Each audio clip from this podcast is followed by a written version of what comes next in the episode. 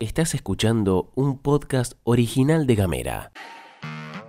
Hoy es martes 27 de septiembre, te doy los buenos días y te digo que tengo varias cosas para contarte. Bienvenido, bienvenida, bienvenida a la pastilla de Gamera. Flor Vaso y Gastón Lodos te cuentan las noticias en 10 minutos o menos. desde Ushuaia y Río Grande Para toda la Argentina. Esto es La Pastilla de Gamera.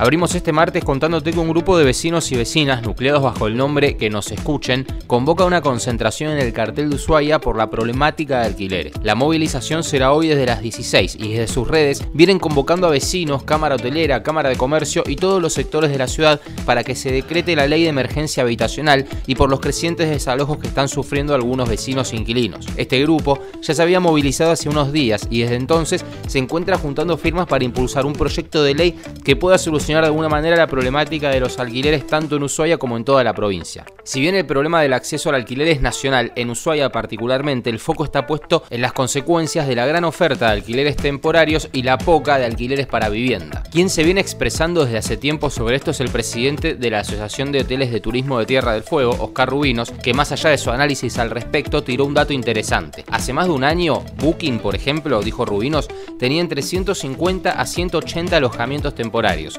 Hoy Booking para diciembre tiene 485 alojamientos en Ushuaia, de los cuales solo 310 están habilitados por la municipalidad e inscritos como tal. Esto lo dijo en FM Masters.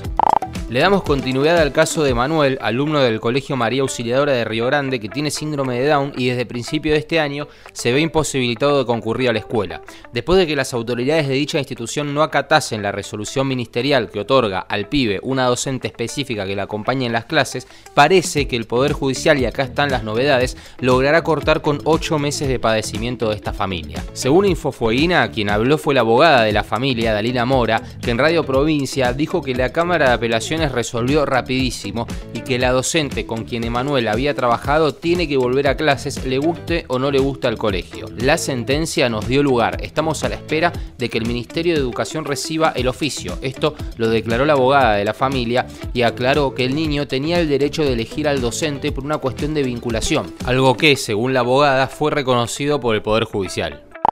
Hablamos un toque de la viruela del mono, ¿te parece? Porque se confirmaron en las últimas 24 horas cuatro casos en Tierra del Fuego. Esto lo dijo el director de epidemiología de la provincia, Juan Petrina, por Radio Nacional Ushuaia. En total hay uno en Río Grande, tres en Ushuaia y se están estudiando cuatro sospechosos. Ante este subidón, Petrina buscó llevar tranquilidad, afirmando que el tránsito de la enfermedad es leve. Según informó el funcionario, la enfermedad afecta a personas de entre 18 y 40 años. Alrededor del 98% de los casos del país son en hombres, aunque las mujeres no están exentas. Consultado por los síntomas, Petrina explicó que muchas de las personas empiezan con fiebre de aparición repentina mayor a 38 grados, pueden tener dolor de cabeza y muscular y también en los ganglios, y después aparecen esas pústulas que estuvimos viendo en todos lados.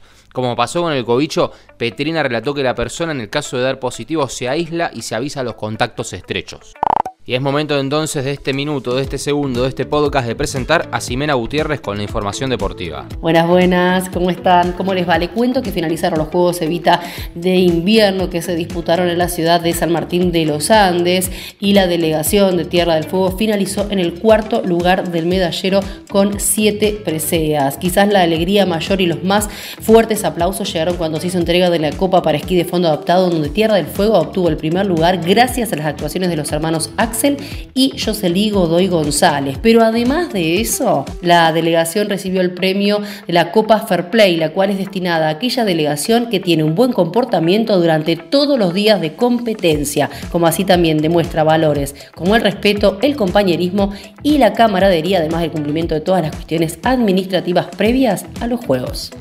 Y ya que estamos con deportes, te cuento que el Dibu Martínez va por Ruli, el Cuti Romero por Pesela y el Fideo de María por el Papu Gómez. Estos serán los tres cambios que, en principio, meterá Lionel Scaloni en la formación de la selección argentina, al menos eso es lo que trascendió. Hoy, desde las 21 horas, en el estadio Red Bull de Nueva Jersey y con televisación de Teis Sport, enfrentará a Jamaica en el penúltimo partido amistoso previo al Mundial de Qatar. Según cuentan algunos medios, la idea de Scaloni es volver a darle rodaje al equipo titular que tiene más chances de empezar jugando el Mundial, que es es el 22 de noviembre, ante Arabia Saudita a las 7 de la mañana nuestra y la manija que no doy más. Seguí nuestros contenidos en gamera.com.ar. Llegamos al final de la pastilla, que tengas un hermoso martes, que la pases bárbaro con todas las cosas que te gustan. Recordá que nos escribís al 2901 50 29 90. Contestamos tranqui, pero contestamos. Gracias y hasta mañana.